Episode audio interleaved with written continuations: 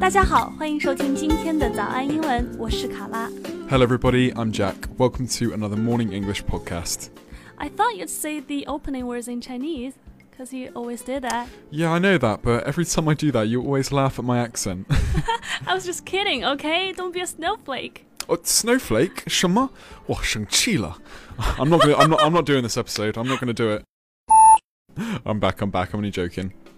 This acting. Okay, you took a big step closer to the Oscar. Yeah, yeah, I think so. Yeah. 演 It was- 技越来越好了哈， 以后可以多加一点这样的戏份给强子了。OK，为什么强子会生气呢？因为我管它叫做 snowflake，一片小雪花儿。Would you explain it for us？ Yeah, so this is a word we've had in the English language for many years. It basically refers to an individual piece of snow. 嗯，就是我刚刚说的单独的一片小雪花，是这个词的本意。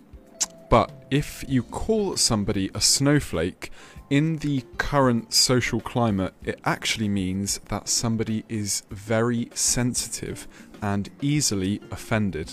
对，中文有一个对应的词呢，就叫做玻璃心，非常脆弱、非常容易受伤的那种人。所以，it's really negative Mm, to yes. describe someone as being a snowflake。就 Yes. 像中文当中的玻璃心一样，这样讲别人是不太好的，所以呢要注意一下使用场合。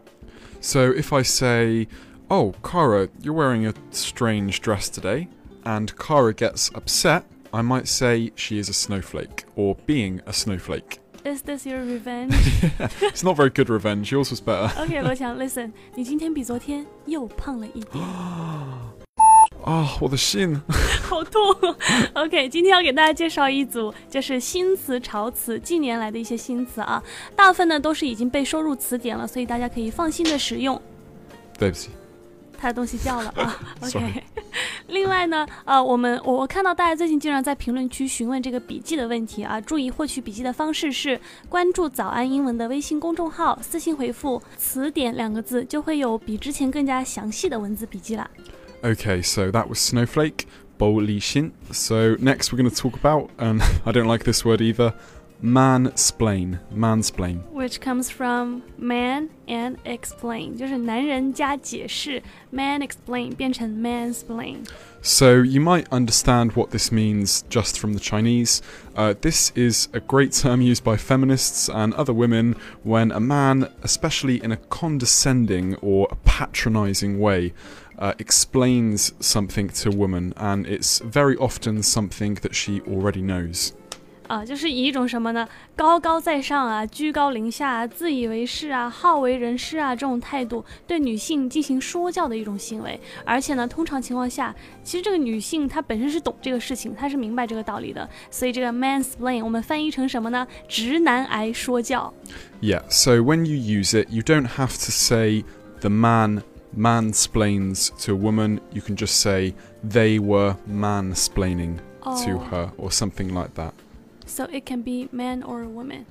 Uh, it can be used for both genders, yeah, but it's generally Okay. when you get that type of stupid man who thinks he's the most clever person in the world. Oh 所以其实呃，就是现在啊，这个词它不仅仅限于形容男性对女性了，就是任何人他用这种高高在上、自以为是的姿态进行说教的话，你都可以用这个动词来形 容。 So, an example sentence would be Will you please stop mansplaining? I know how to park a car. 啊，这个真的是非常典型啊！就是比如说，因为男生真的很喜欢对女生开车指指点点 的，就你能不能别在这这里直男癌说教了？我知道要怎么停车。OK，下一个呢，这个词我很喜欢啊，我相信有很多朋友一定会觉得很实用。 Okay, so this next word I think I could have been the inventor of. It's hangry.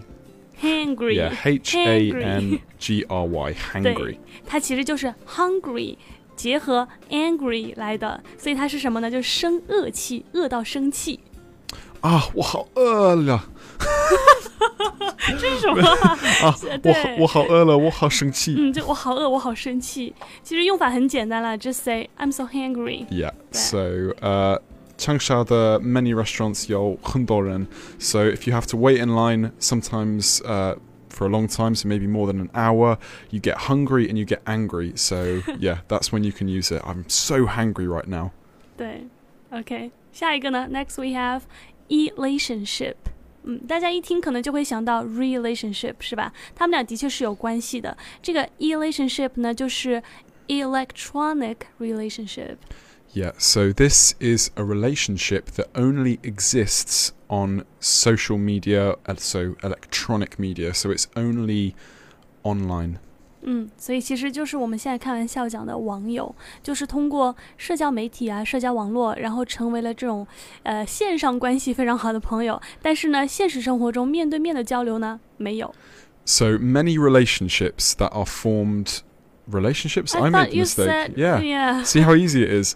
Many relationships that are formed never go to the next step of meeting the person in real life. 嗯，就是说网友们最终面基的还是比较少，但是也不是没有了，因为我我好像看到过很多网恋之后然后见面结婚的，所以这个事情也不是那么绝对。But I, as I know, Jack, you're not that into social media, right? Not particularly. I prefer a relationship Face to to relationship. 啊你呢？对对对对，就是相对于说，干嘛你不 answer me Ah, 啊？我说我说你呢？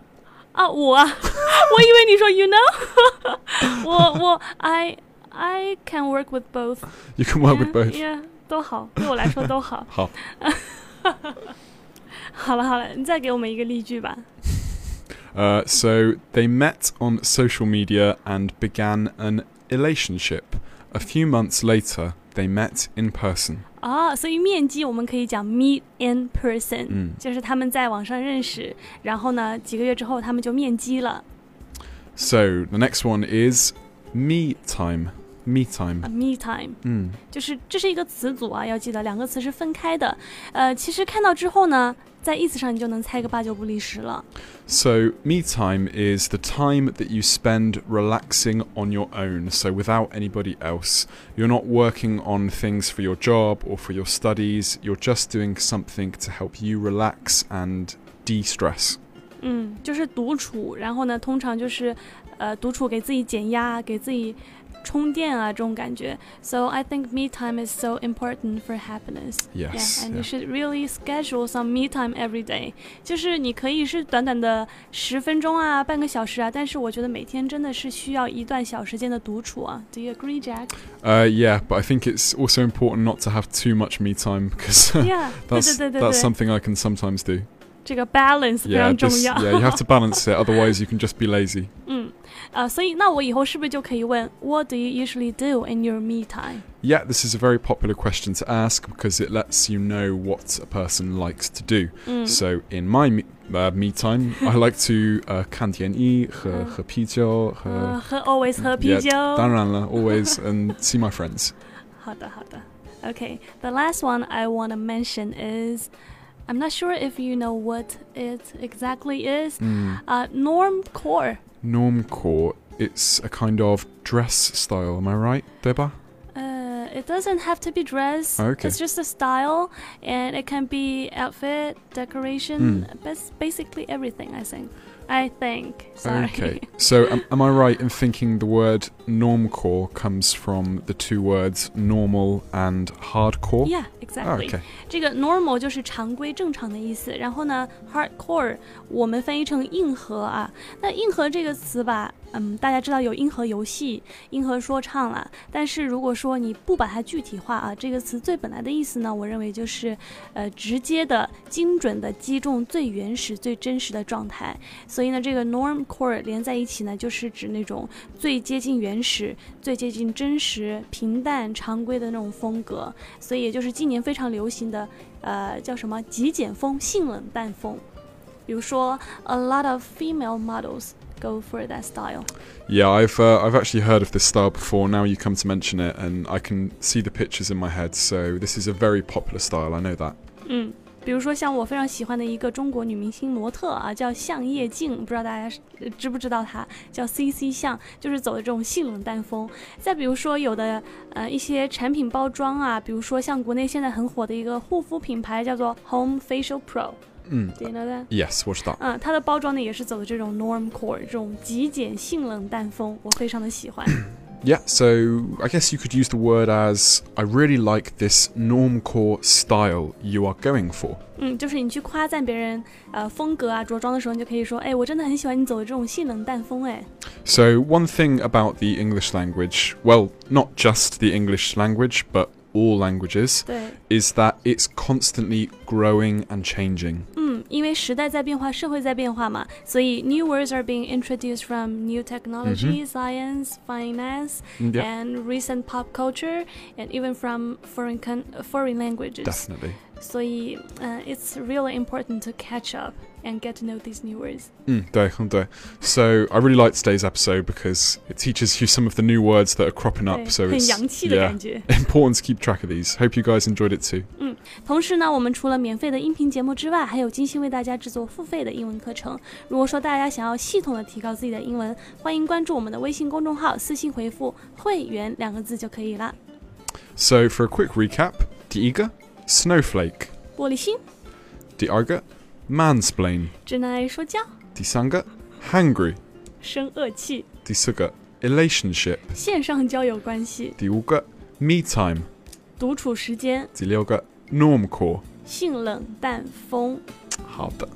Okay, thank you very much for listening, guys. I've been Jack. 我是卡拉， Zajian. 拜 bye. 拜。